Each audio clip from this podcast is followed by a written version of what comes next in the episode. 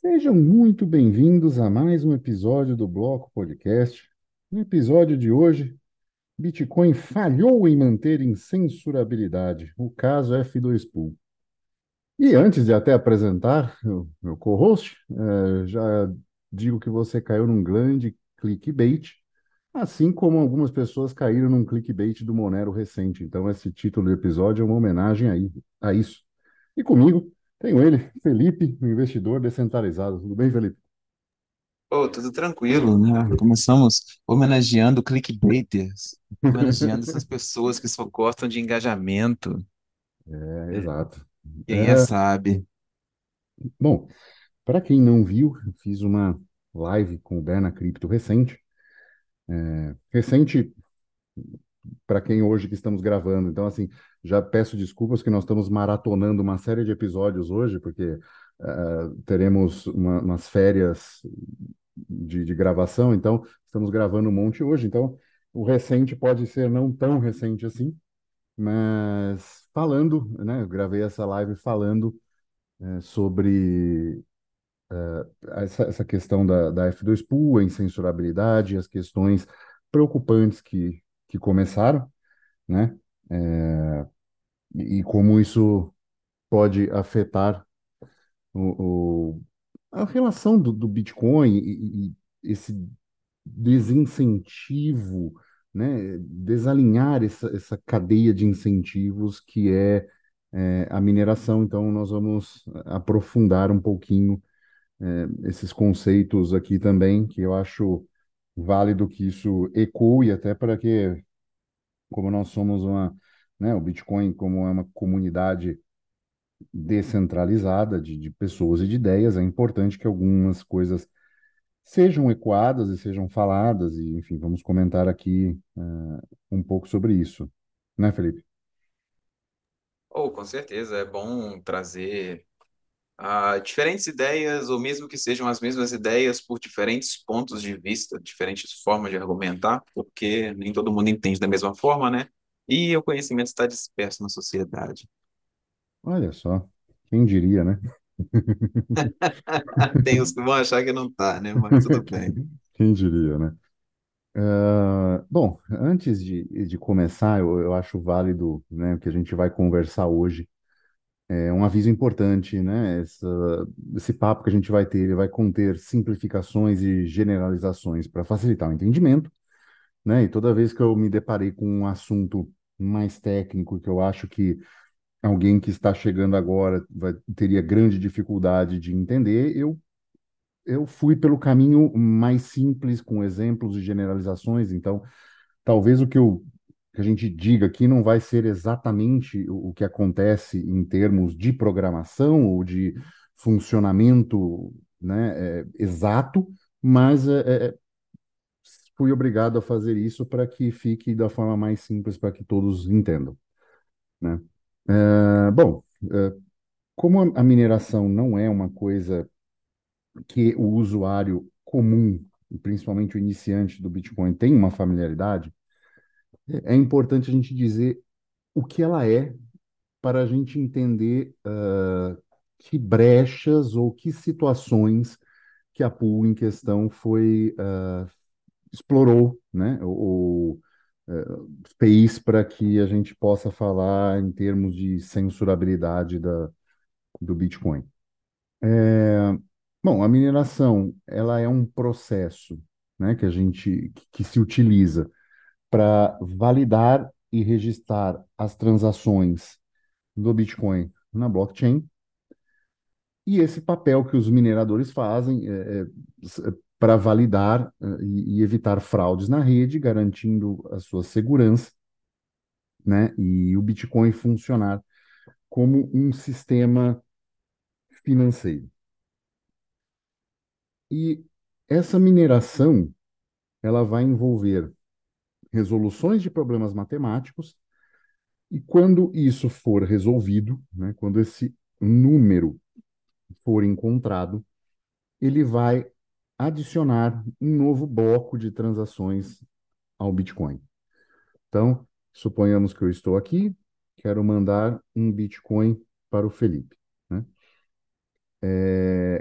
eu vou com a minha carteira ou com o meu setup de configuração que eu escolher para isso, né? Preferencialmente uma cold wallet, também importante que você rode um Node, né?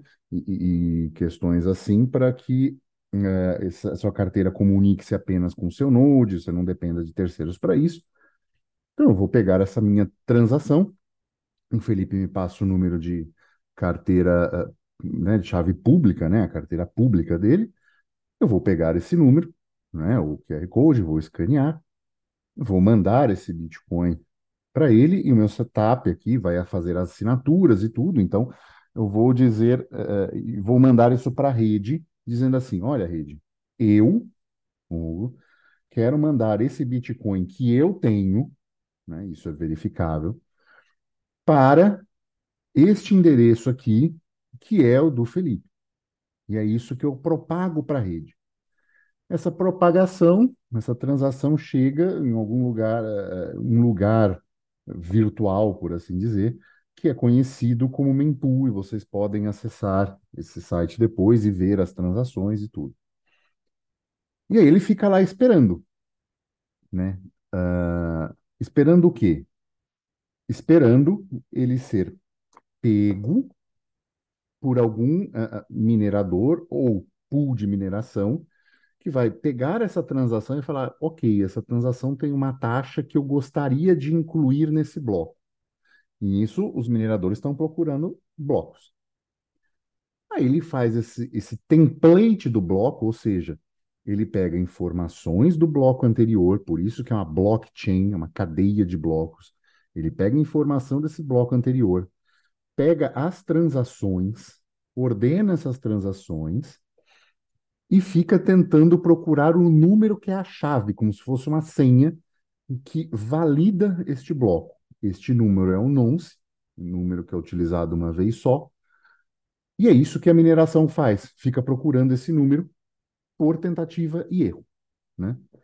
E aí, quando ela acha, né, é, é, é, a, a pool faz esse, esse intermédio, né, entre uh, os blocos e os mineradores, porque ela soma esse poder computacional, então ela tem, é, com isso, ela fica tendo muito mais chances de achar por mera aleatoriedade, porque tem mais gente fazendo o cálculo.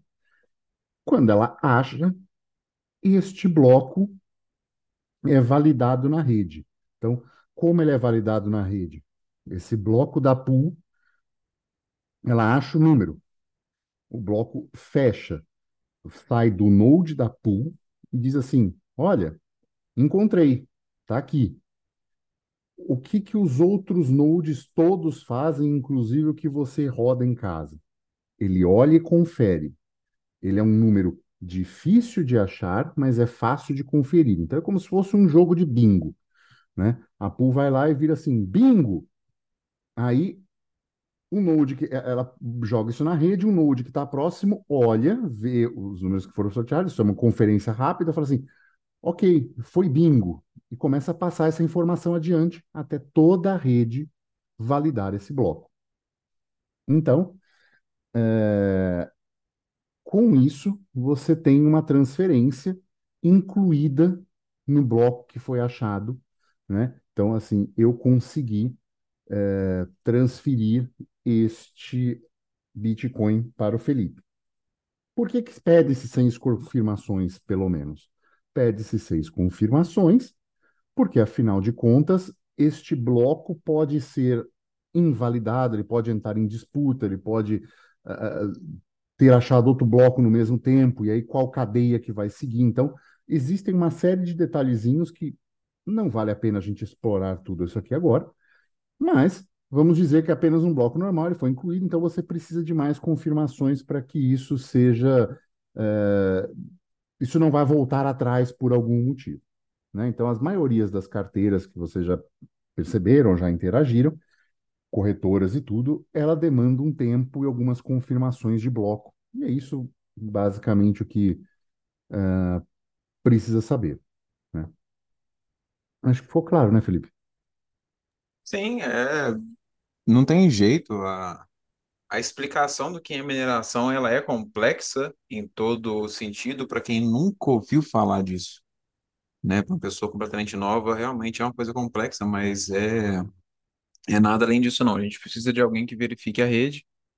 Ah, quem vai fazer essa verificação é o minerador e para não ser alguma coisa aleatória, esse minerador tem que fazer um cálculo que é extremamente complexo.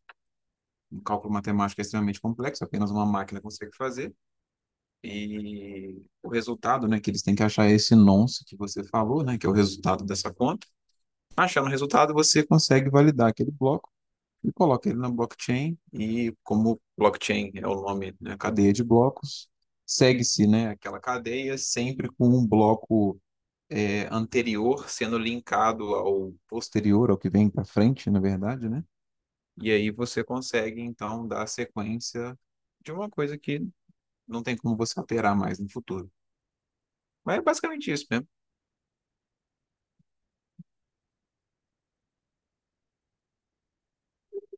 Você me ouviu Tava, aí? é, tava, não, Ah, eu tá. ouvi, eu estava mutado. é, Aí eu Ah, tá.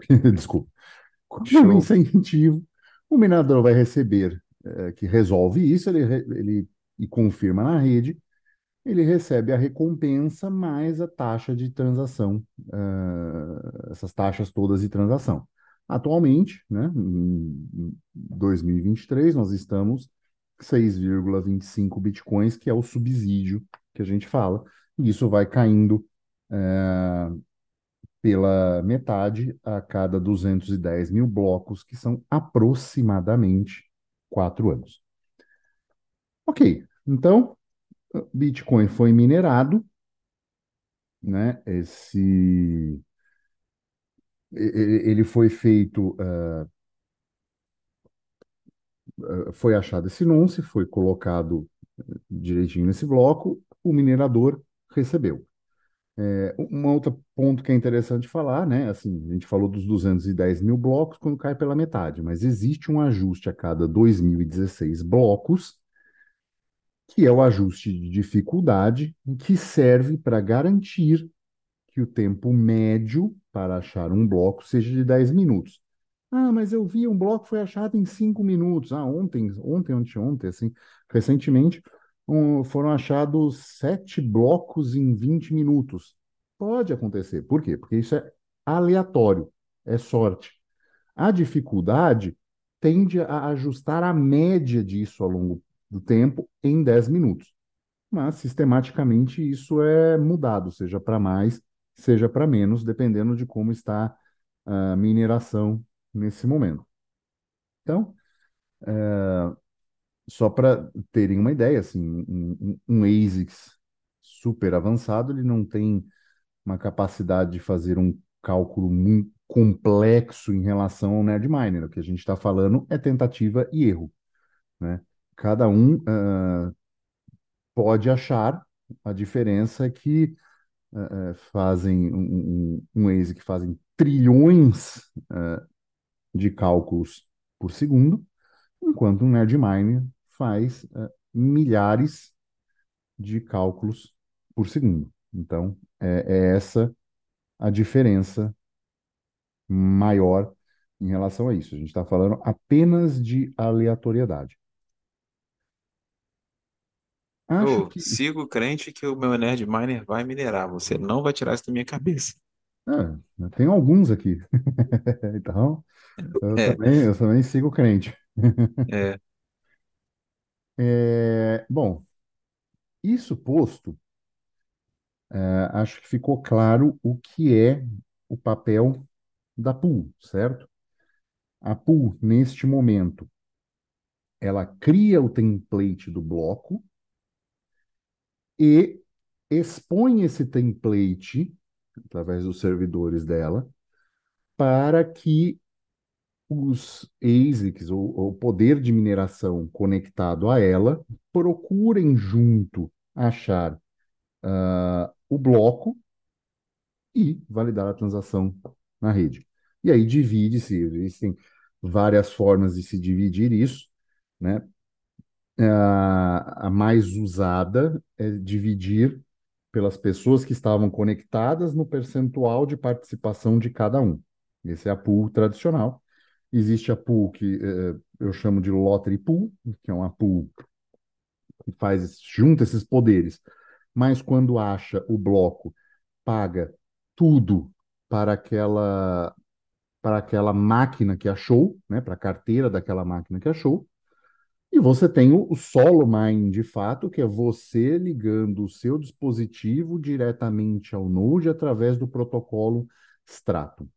Então, esse protocolo Stratum V1 nesse momento, que é o basicamente que é utilizado por todo mundo, é, é um protocolo que organiza a partir das informações do bloco anterior, do seu node sincronizado, o template do próximo bloco para que você possa uh, calcular e achar este nonce. Então, é, temos aí de uma maneira muito simplificada o processo de mineração.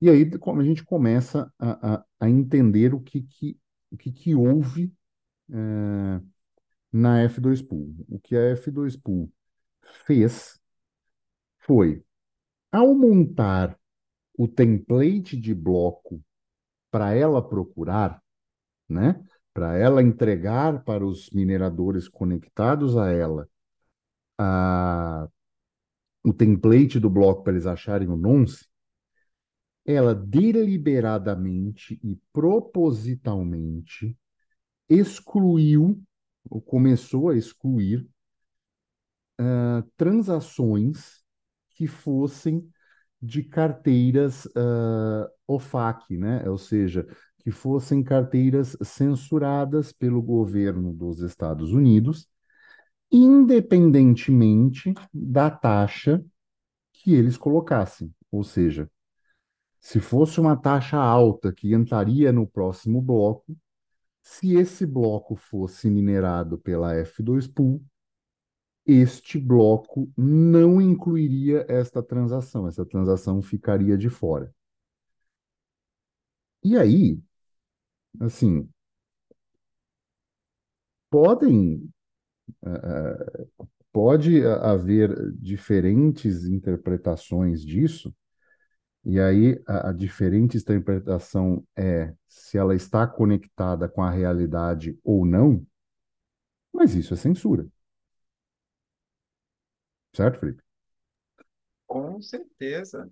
Qualquer, qualquer critério que seja colocado na mineração do Bitcoin, por mais justo que ele possa parecer nesse momento, ele abre precedentes para censuras futuras porque a gente já falou isso aqui outras vezes. A lei nada mais é do que um consenso atual e ela muda com o tempo. Então, você botar um motivo para você aceitar transações do Bitcoin nada mais é que você colocar uma espécie de lei para que aquilo possa ser aceito ou não. Sim, e, e é uma questão, né? É, entra num problema, né? Não é um problema, na verdade, é uma característica do Bitcoin, né, explora essa característica do Bitcoin de ser pseudo-fungível. Né? Então, o minerador consegue ver qual carteira está transacionando para qual carteira, quanto e qual taxa. Isso, isso não é ocultado do minerador. Né? Já entramos num, num problema, é, já, já abre-se um precedente para um ente centralizado, como uma pool, tomar essa decisão porque ela tem acesso a essa informação, né?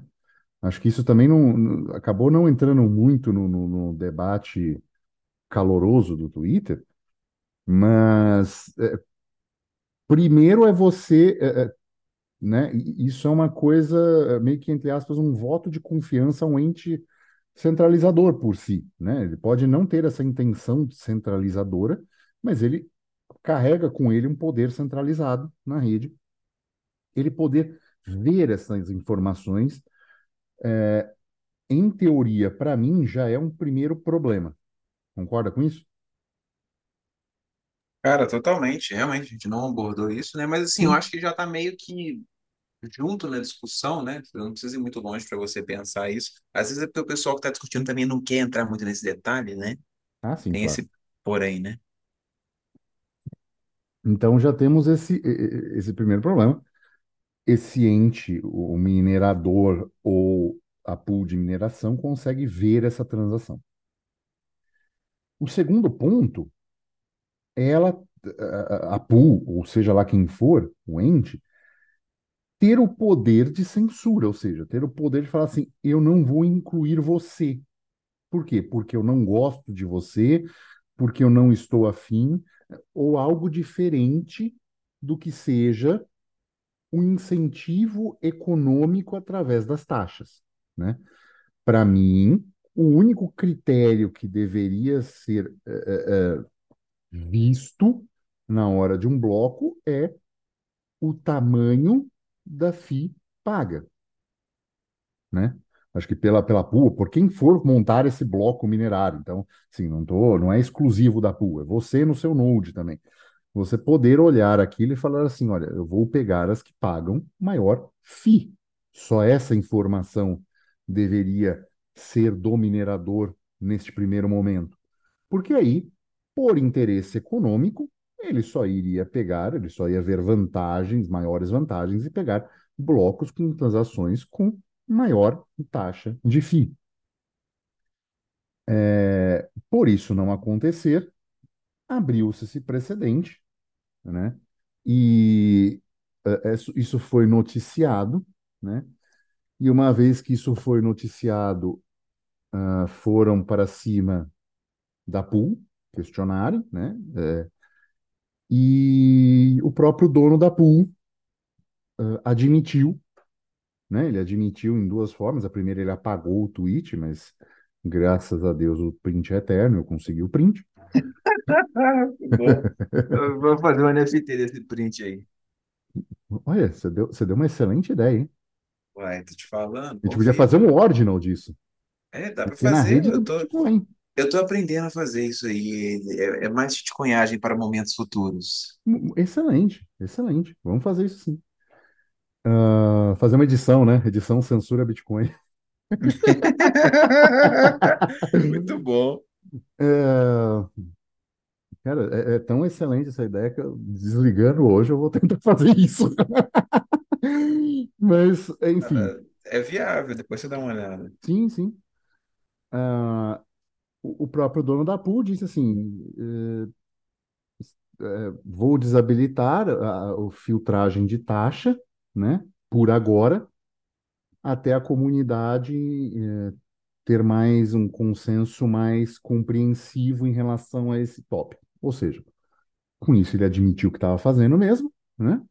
E que estaria, nesse momento, parando de fazer isso. Ah, e depois ele ainda mandou uma segunda post, e aí acho que esse, quando eu fiz os slides e fiz a live, ainda estava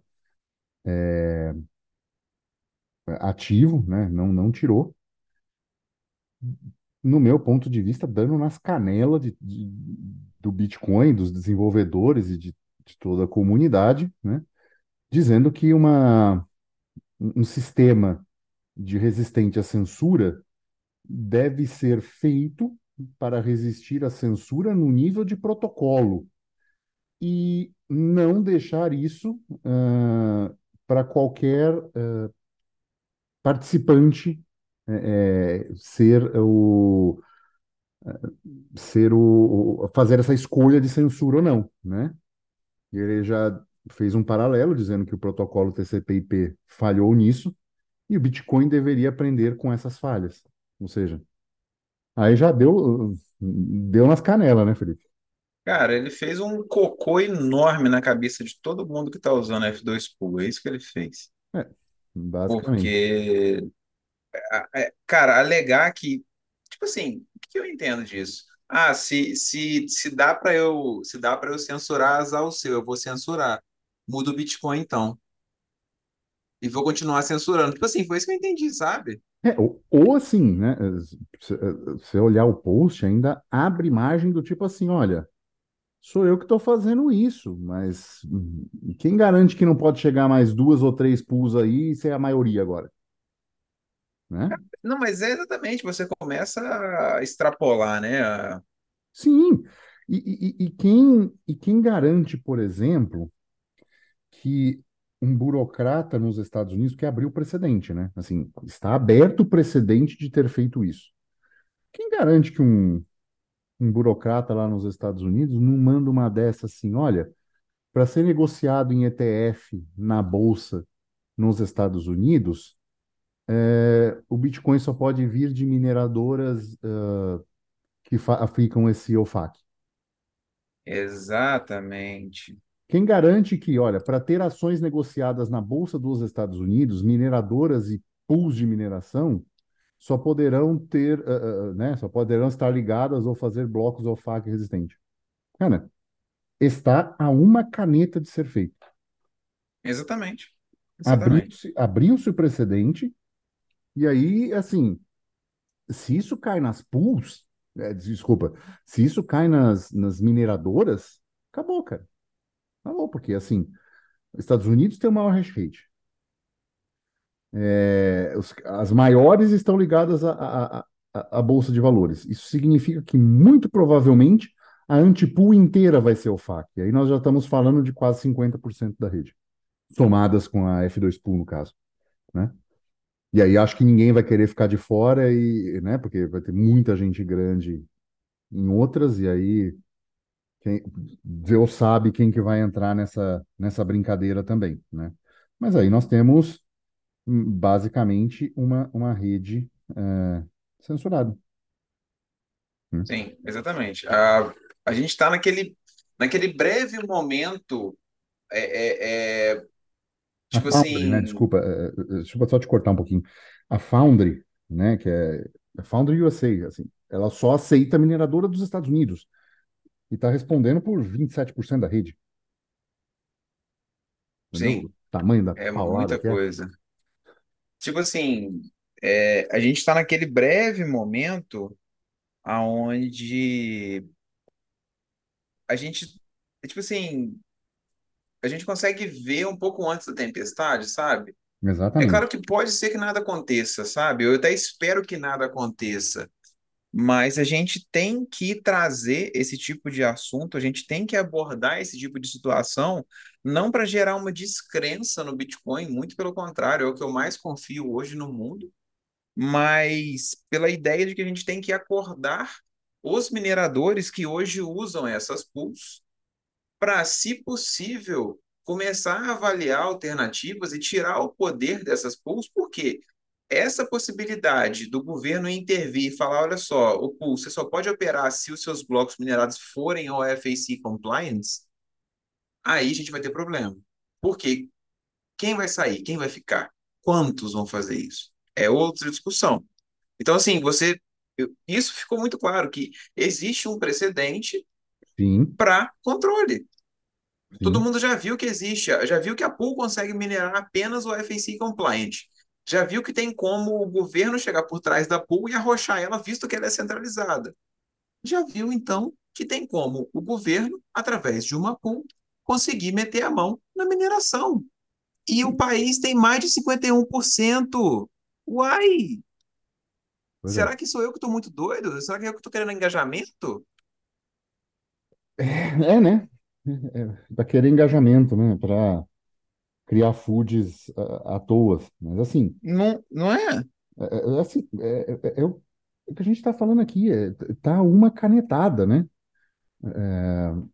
Tá, tá muito próximo, sabe? É, é, Você sabe que o ETF de Bitcoin não está sendo aprovado por uma série de burocraciazinhas e tal, e, sabe, e especulações de manipulação de preço.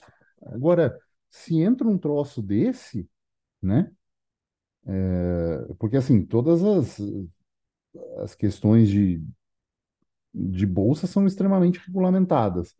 Por que que não vão sacar uma regulamentação dessa? O que que custa? O que que custa a SEC mandar uma dessa no ETF de Bitcoin? Agora, tá todo mundo vendo. Não custa nada, né? E aí vai entrar um, É, um- um grande poder na rede que eu creio que a BlackRock está usando a a Aramco, que é uma das empresas que é dona praticamente, para minerar bitcoins, se eles forem entrar com isso minerando eles vão e, e- e essa e essa normativa for exigida deles, né?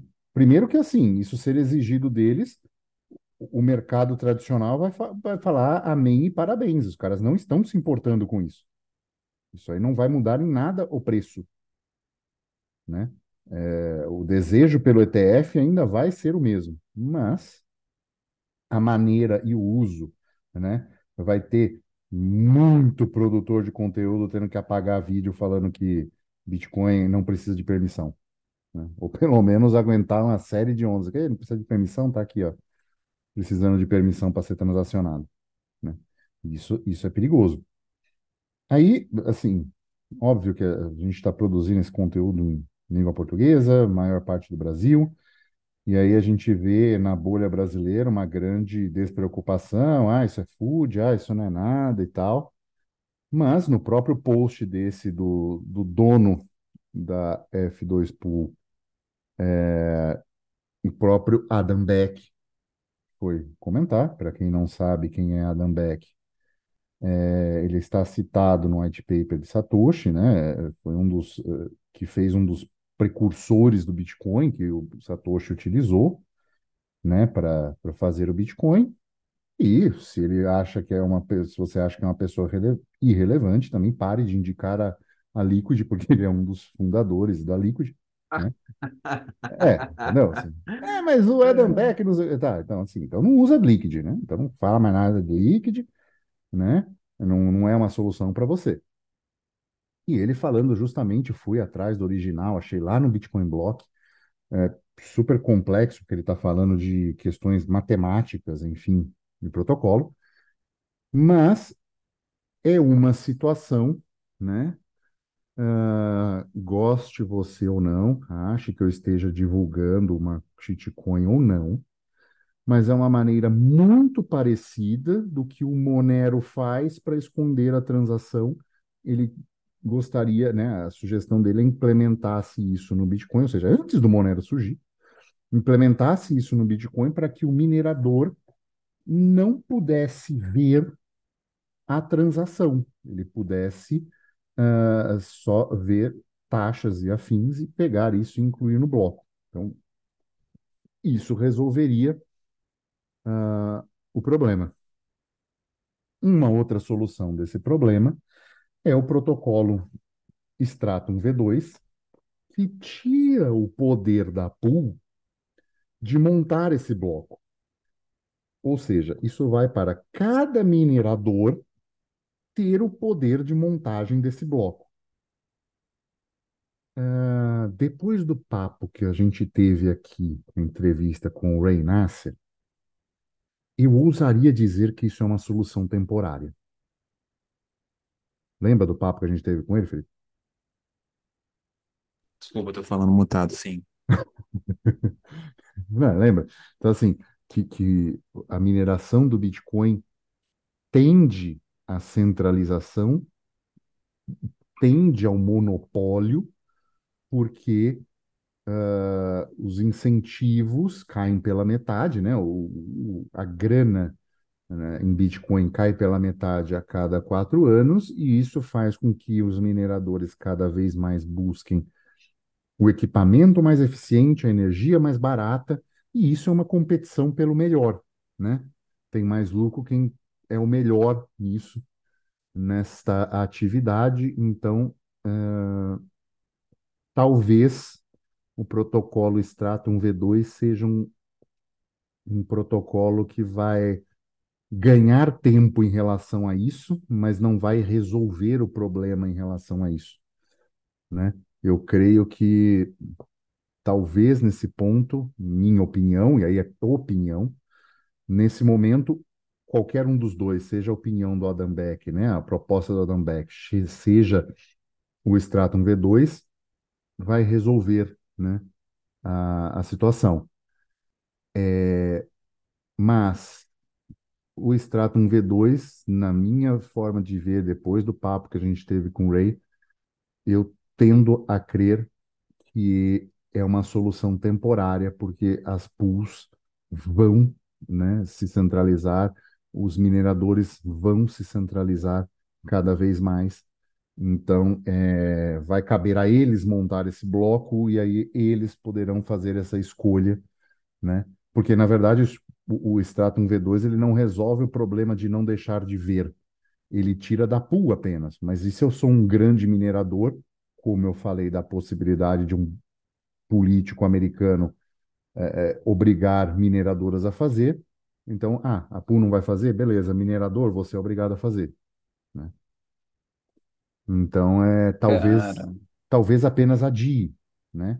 Essa, esse minerador ter um tamanho suficiente, né? E todos os ligados a ele sejam obrigados a fazer isso pelo Stratum V2. Então, é, apesar de é, a bolha brasileira ter vendido, né, ou rapidamente ter falado que o Stratum V2 corrigiria isso de forma definitiva, eu tenho lá minhas dúvidas. Eu acho que talvez a, a proposta do Adam Beck, sim, corrige isso de forma definitiva, porque tira dos mineradores a capacidade de ver e censurar transações, né? Cara, é difícil de falar. A proposta do Adam Beck, ele é boa, eu acho que é a, a melhor solução, porém a mais distante, né? É isso que é o Sim, problema. sim, porque ela Porque até depende de uma você, mudança de protocolo, né? é, até você implementar, isso demora demais. Ah, um, alguns detalhes que eu queria falar. Eu acho que a mineração, ela não, assim, eu não sei se ela vai ficar tão mais centralizada, porque pode ser que surjam mais é, mineradoras no futuro. Não estou discordando do que o Ray falou, não. É só porque, tipo assim, pode ser que surjam outras mineradoras no futuro, então, assim, às vezes não é uma questão de centralizar, mas certamente será uma questão de especializar. Então, talvez a especialização chegue num ponto que, com pouco capital, que já é o caso, você não consiga começar. Então, assim, aí realmente centraliza, né? É, É, assim, é, já, já indo um pouco além do caso F2 Pool, né? Eu acho que é uma coisa interessante a gente falar é o seguinte: é, neste momento, nós estamos próximos do limite de chips, né? Então, a, a Bitmain já lançou recentemente, o lançamento mais recente dela de, de ASIC é um chip de 3 nanômetros e nós não temos tecnologia é, de fabricação de chip menor que 3 nanômetros. Então, assim, neste ponto, em eficiência de chip, parou-se. Temos, estamos estagnados. Então, assim, maior produtividade ou maior eficiência agora vai depender de outros fatores. Mas esse salto tecnológico, que é você sair de um chip de 6 nanômetros e ir para um chip de 3 nanômetros, normalmente são saltos, é, isso por hora parou. Né? Então, é, é, é coisa de alguém fazer um chip de 2 nanômetros, né? de um nanômetro, enfim. Mas, é, nesse ponto, nós temos um, um, um, um platô nesse momento. É, acho que há um outro ponto também, mas aí, de novo, eu estou achando, né, desse uso alternativo da mineração começar a ter, é, lógico que é Bitcoin adoção dependente, não é Bitcoin ah, sendo negociado em ETF que vai acelerar isso, mas sim Bitcoin sendo usado por pessoas. Você ter esta mineração entrando na casa das pessoas para resolver problemas de aquecimento, né? É, eu vi uma frase recentemente que eu gostei muito. Calor centralizado é problema, descentralizado é solução, né? E acho que seria, né, é, começar a ser interessante com o aumento de subida de luz, por exemplo, você ter essa demanda para todas as casas terem água aquecida através de mineração. Então, isso é algo interessante, porque vai gerar um, um cashback para essa pessoa, mas é importante que ela entenda essa necessidade, né? É, é é igual geração de energia solar.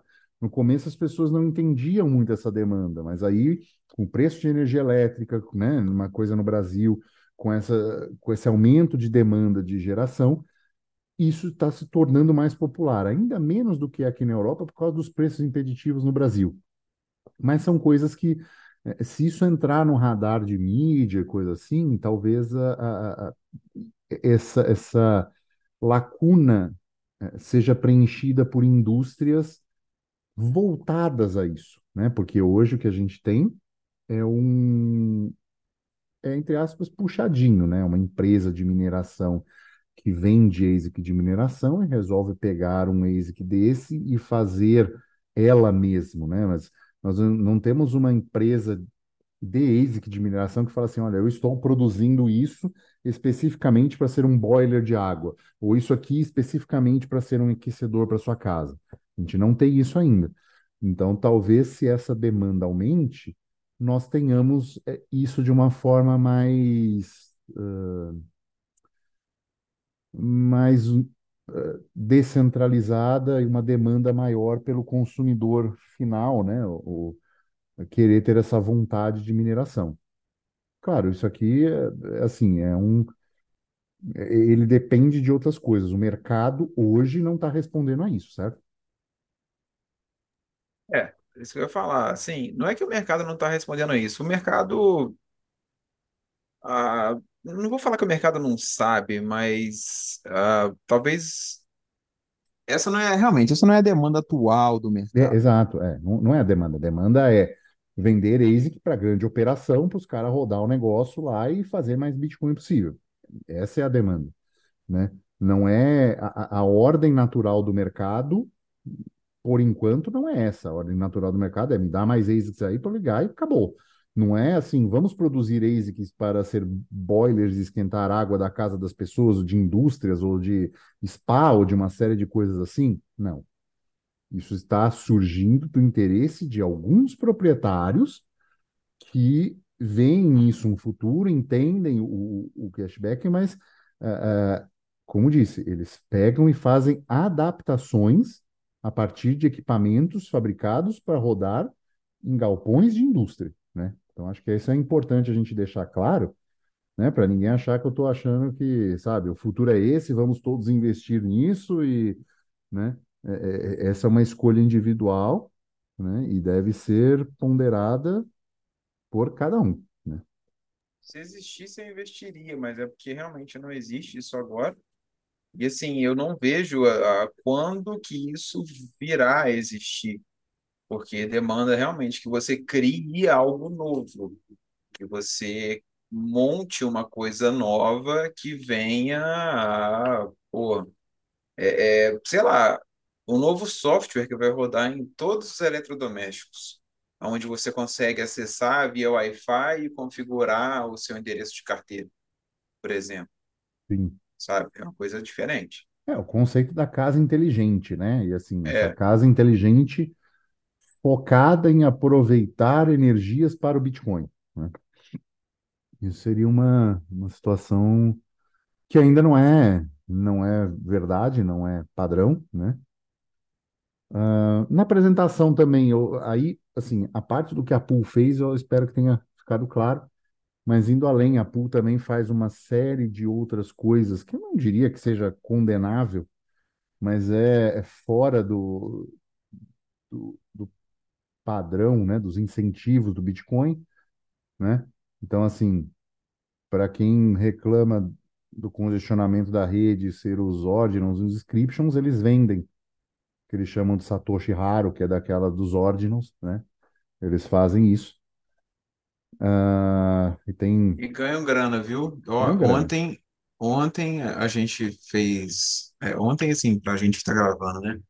Mas a, a live do Cripto TV lá, nossa, os meninos que mexem mais com isso, né? E eles começaram a me mostrar o site onde você vê os ordinals, você vê a raridade. E aí eu Uhum, descobri como é que você acha a raridade do Satoshi da sua carteira.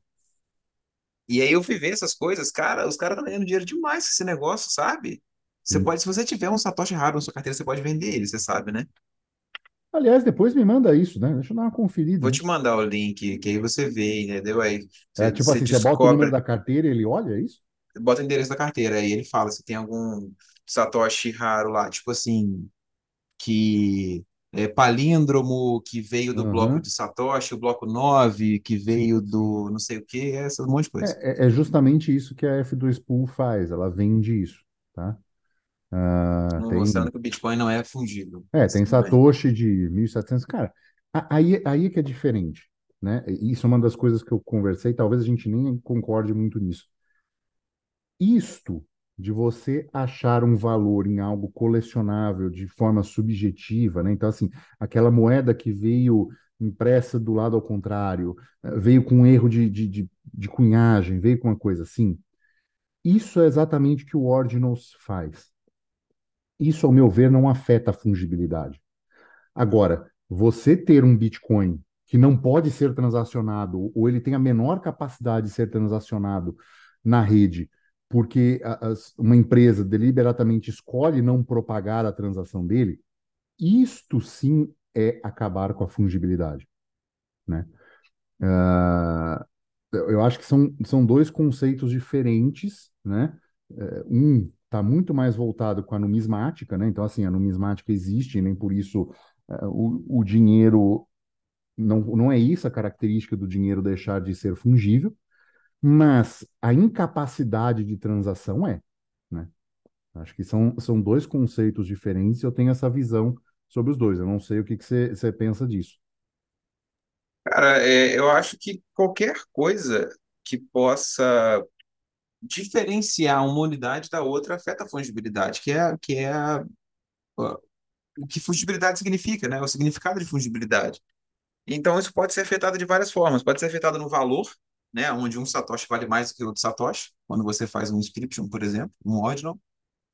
É, pode ser na, na impossibilidade de você transacionar, igual você acabou de falar. É, ou pode ser também na sanção das transações, que foi o que foi feito com a F2 Pool, por exemplo.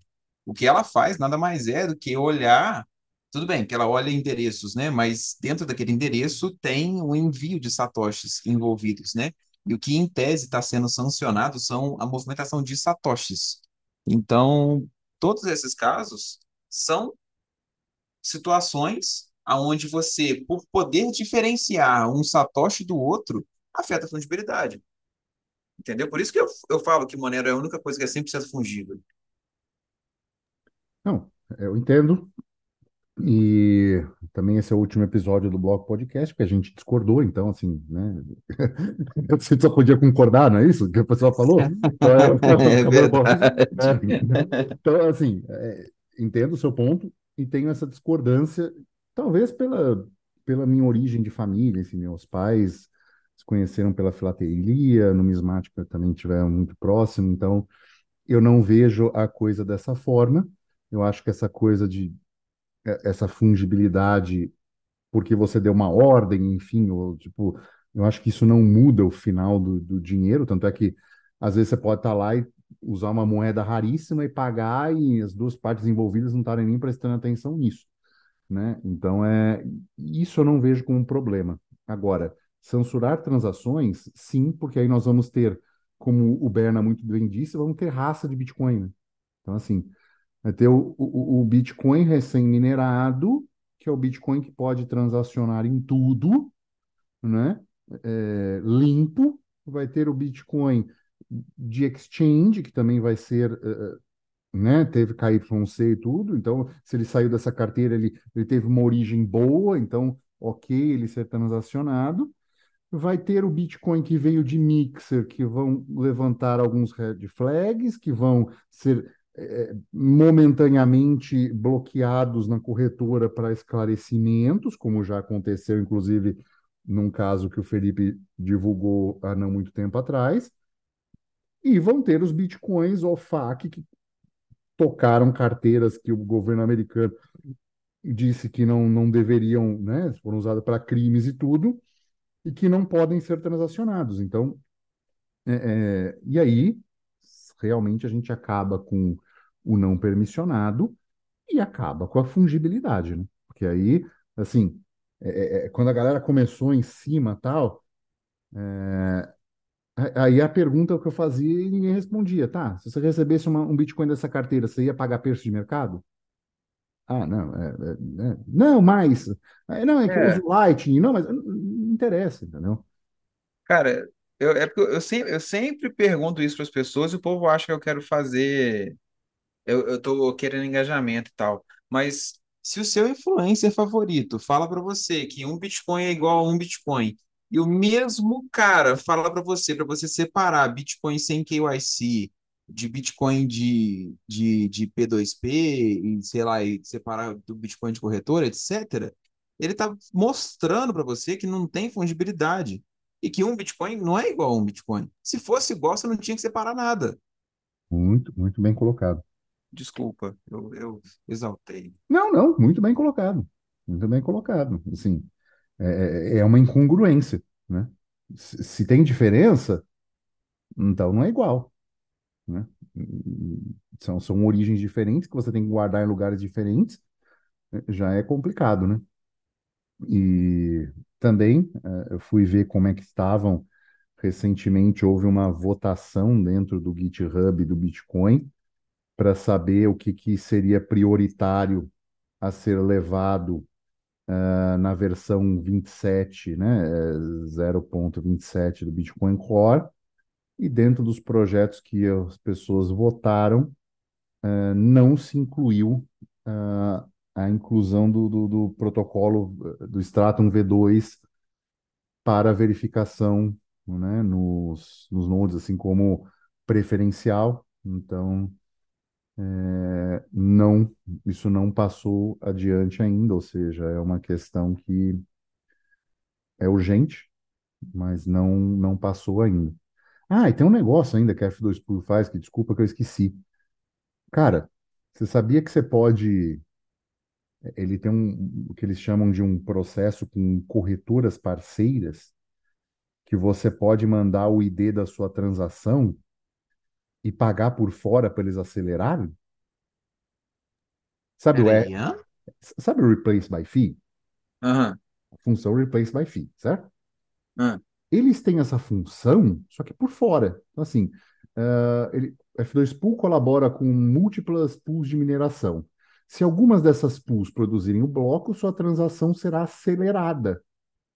Não tem limite de transação por volumes ou FII. Ou seja, o que ele está dizendo assim? Joga um Satoshi VByte na transação, joga para mim pool, manda o ID dela para mim, me paga por fora, que eu incluo no bloco. Ou seja, você acha que isso vai para os mineradores que ela tem? Não. Não, né? Está pagando por fora. Minerador que vai ficar com Satoshi lá VByte porque ele é um trouxa. Rapaz, É, pois é. Eles diversos precedentes sendo abertos. E pelo, e pelo diversos, menos está né? sendo que- questionados, né, cara? Às vezes o pessoal acha que a gente está querendo inventar a moda, mas não é, né? Pois é, eu fui procurar informações da F2Pool nos termos dela e me deparei com um monte desses serviços bonitinhos que ela faz. Então, é, você pode, assim, se você quiser eventualmente dar uma testada, testa aí um dia que você estiver usando a Layer One, bota uma taxa menos e, entra lá no site e vê como é que faz, quanto é que custa e tal. Se se é replace by fee, entendeu? Testa, vê como é que é. Porque, assim, aí eles pegam o teu dinheiro, fica com ele, né? E inclui na transação. Me pergunto se for OFAC também, se eles fazem isso, né? Mas loucura. É, é capaz de agora fazer. é capaz de fazer, né? Pagam por fora que a gente faz, né?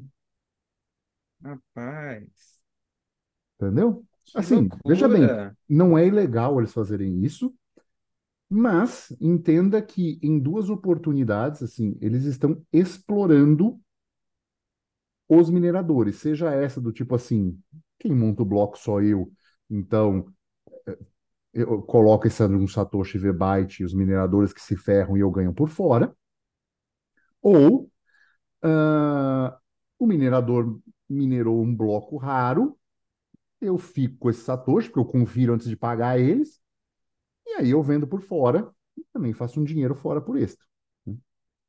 É ilegal? Não. Mas ah,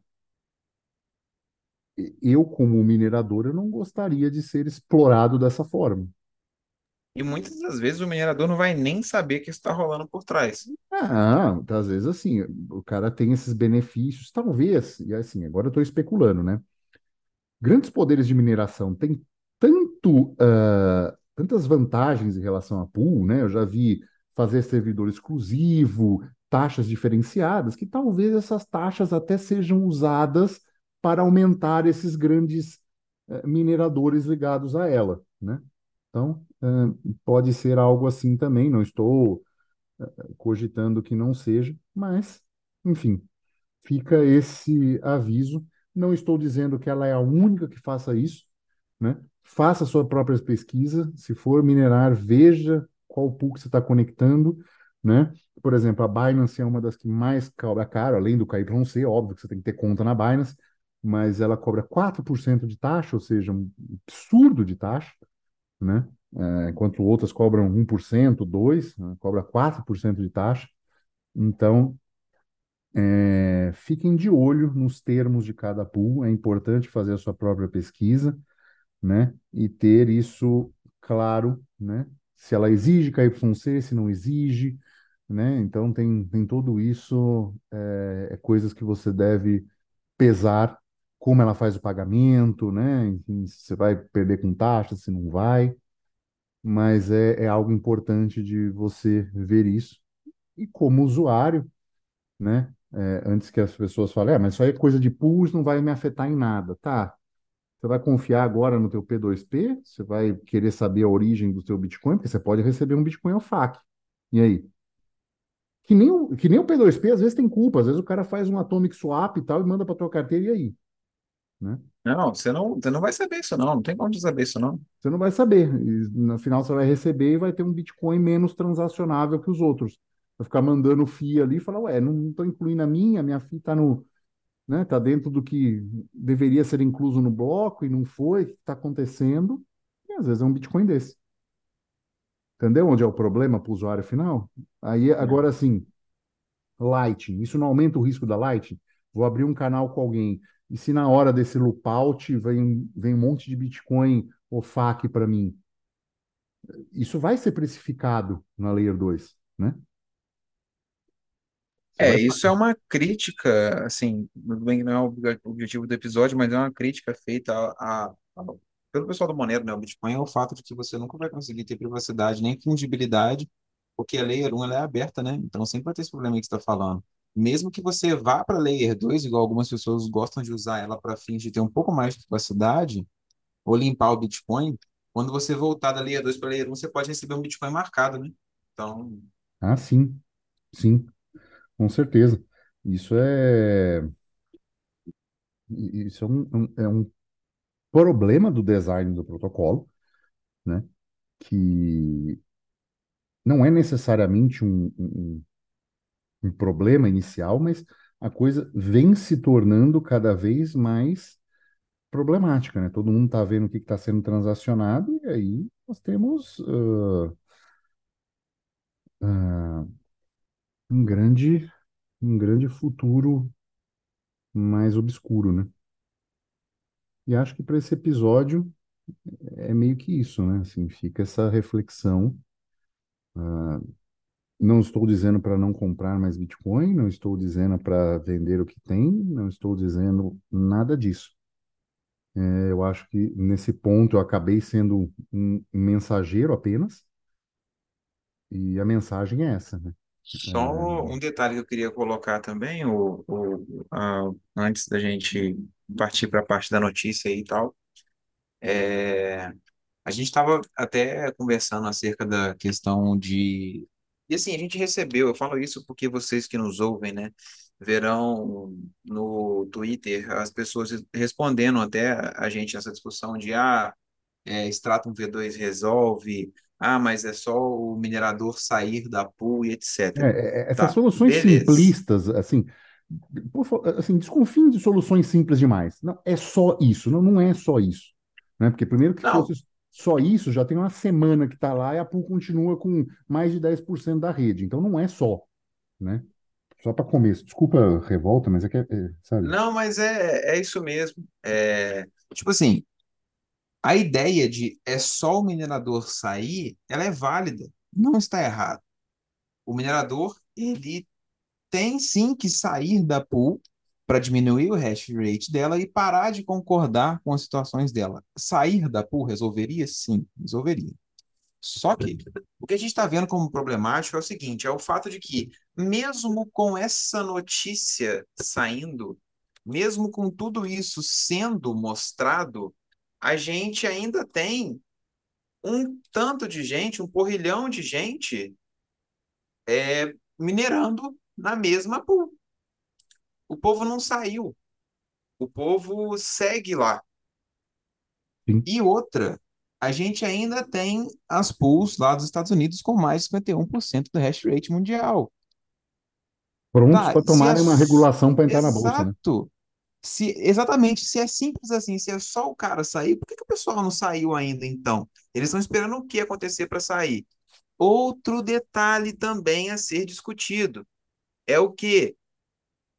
Quanto desse hash rate não é da pool já, da pool em si mesmo, de pessoas que investiram neles e são Certamente. máquinas deles mesmos. Certamente.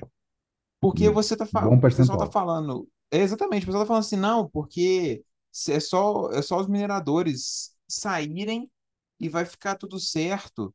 Mas tá, quantos dos quanto desse percentual de hash rate aí é de minerador que pode sair da pool? Às vezes não é tanto quanto a gente imagina. Então, assim, há algo a ser também discutido. Enfim, era isso para finalizar. E Com certeza. para a notícia. Então vamos para a notícia, né? Ver o que combina com isso. É, então, acerca da notícia, a gente tem aqui um. Na verdade, aconteceu, saiu a notícia, a gente pegou o tweet recente acerca dessa situação, daquele cara que pagou, eu acho que foi Referente a 15 milhões de reais em taxas, Ah, é, porque ele foi fazer um envio e aí ele pagou 15 milhões de reais em taxa, em taxas. É, acho que era referente a 55 bitcoins, uma coisa do tipo. É, foram, foram 83. É, 80... achei, achei a notícia. É, Foi assim. É, prim- primeira coisa que esse cara fez, na verdade, ele criou um perfil no Twitter, né? É, nome Hackers pagaram 23 ponto- 83,5 bitcoins de taxas na minha carteira, né? Esse, esse é o nome do, do, do Twitter dele. Primeira coisa que ele fez foi dar provas de que aquele Bitcoin era dele, então ele, ele fez aquela prova de. Como é que chama? Quando você faz na mempool lá, prova de. Prova de vida. falar isso. É, ele provou que a taxa era dele, entendeu? Então, assim, é, a carteira era dele. Ele fez a prova de, de Ah, carteira, isso. Então, é ele. Seja lá quem for essa conta, é ele que isso aconteceu. O que ele contou foi o seguinte: essa. ah, alguma coisa nessa configuração de cold wallet dele, que ele não revelou ainda qual que é o setup, pegou e, quando ele fez a transferência para uma carteira dele de 139 bitcoins, pegou esse valor de 83, que é 60% da carteira, fez um replace by fee por esse valor. Entendeu qual foi o problema? Então, assim, ele botou uma ele transação. fez isso? Não, a- esse setup de carteira, algum malware, sei lá Ah, que diabo que foi, é, ele fez a transação de carteira normal, tipo, vou transferir da minha carteira esse mundo de bitcoins aqui, e ah, botou a taxa certa. Quando ele fez isso, quando chegou na mempool, automaticamente essa, esse setup de carteira dele mudou para esses 83 bitcoins. Entendeu? cara, Foi e um replace by assim, fee. mas um replace by fee ele exige uma nova assinatura, né, cara? É estranho isso. Foi, é, assim, Porque o replace by fee ele gera uma contou, nova transação, né? é, foi o que ele contou. Ah, eu, na- ele não passou mais detalhes, né? Então, assim, isso aqui ainda está aberto, assim, não passou mais detalhes de como é o setup dele, né? Onde isso aconteceu, se isso aconteceu no software da Hard Wallet, se isso aconteceu, a- a- aonde foi que isso aconteceu, se isso aconteceu, sei lá, na, na carteira Watch Only, que assina as transações, se isso aconteceu na comunicação com o Node, não sabemos mais detalhes disso. A única coisa que nós sabemos é que ele disse isso e que ele deu prova de assinatura da, da carteira, ou seja, seja lá, esse perfil está controlando essa carteira que realmente aconteceu isso. Então é isso que nós temos até o momento. Então, não Ah, é sei. complicado, porque assim, até porque uma cold wallet ela precisa, dependendo da cold wallet, ela precisa de você fazer uma, uma confirmação física, né? Apertar um botão, por exemplo, né? Algo a ser avaliado. E outra coisa, quando ele põe a, a, a, a taxa de rede de, desses tantos de Bitcoin, essa taxa vai para o minerador, não vai não? Sim, vai. Agora, não sei Hã? se é um... é- Vai sim, é um ataque... É um ataque simplesmente pelo caos, assim, sabe? Não é um Estranho. ataque de... Enfim, foi minerado pela Antipool, se eu não me engano. É, não, não, não intencionaram devolver. Enfim, é, é o que nós sabemos disso até agora. Se fosse alguém grande, eles devolviam. É, talvez, né? Vai saber. né? Bom, é isso que nós sabemos até agora. Se tiver alguma, algum outro desdobramento, mas é uma notícia é, interessante nesse sentido. E ele acha que talvez tenha perdido os outros, né? É, é, porque se isso volta a acontecer, toda transação que ele fizer vai sair 60% dela, e enfim, aí ele não vai ter qualquer Bitcoin. Então, tá lá parado os Bitcoins dele que sobraram na carteira até ver o que, que tá acontecendo lá. E é isso. É. Veremos, né? E estamos chegando ao final de mais um episódio do Bloco Podcast. Se gostou, inclusive do clickbait, deixe cinco estrelinhas no episódio, ajuda bastante a gente na, na divulgação. Se tiver, quiser mandar uns satoshinhos, é só enviar para quinteiro@zebedi.gg ou se tiver no Fonte, nosso app favorito, é só enviar direto ao podcast, como muita gente tem feito, então já aproveito para agradecer. Ficamos por aqui e tchau.